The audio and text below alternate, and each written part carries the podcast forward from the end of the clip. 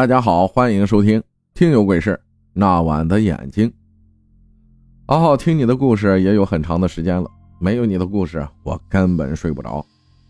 今天我来分享一下我身边遇到的一件怪事。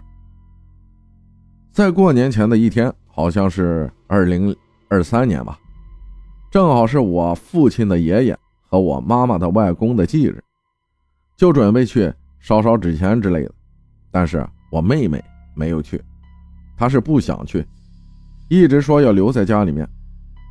为了不在新春之际吵架，我爸爸妈妈只带了我去。可是那天晚上好像十点多的时候，我们到了那个地方。这个地方只有两个墓，一个是我爸爸的爷爷的，一个是我妈妈的外公的。他们两个都很善良，是得病死的。但是在十一点半的时候，突然发现。草丛里似乎有一只眼睛，在望向我，黑黑的眼球里带着些光。我确定它不是猫猫狗狗的，因为我丢了几个鞭炮过去。他的目光还是转向我们这边，盯着我们。我爸爸妈妈也没当回事以为是我看花眼了。烧完纸之后，就回家了。结果第二天，诡异的事情发生了。我的妹妹在早上七点过的时候，平平坦坦的乡村路上，她走着走着，突然摔了一跤，脑袋磕在了锋利的石头上。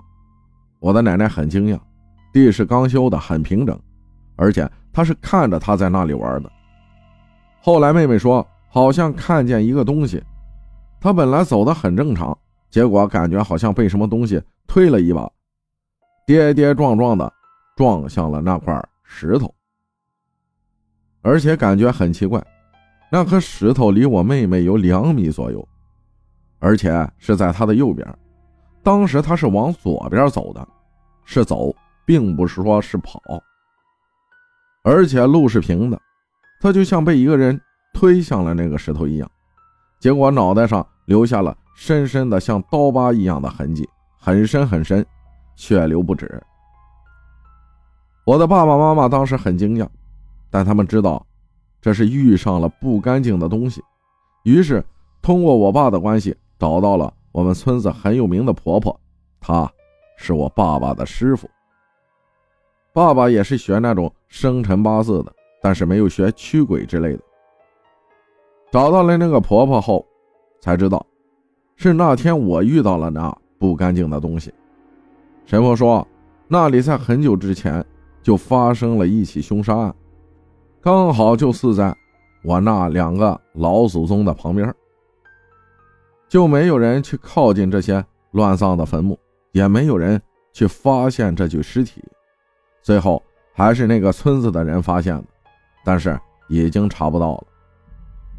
那个鬼就变成了冤死鬼，一直游荡在那些乡村坟墓周围。”正好那天我们碰见了他，但是由于我爸爸之前是学过这些的，而且也跟了我师婆有一段时间，阳气很重，我们仨没被伤及到。但那天晚上，鬼魂一直跟我们回到了家里。由于我爸爸相信他自己阳气很重，没有鬼能进我们家门，所以家里没有贴钟馗画像之类的东西。就是一点驱鬼的都没有。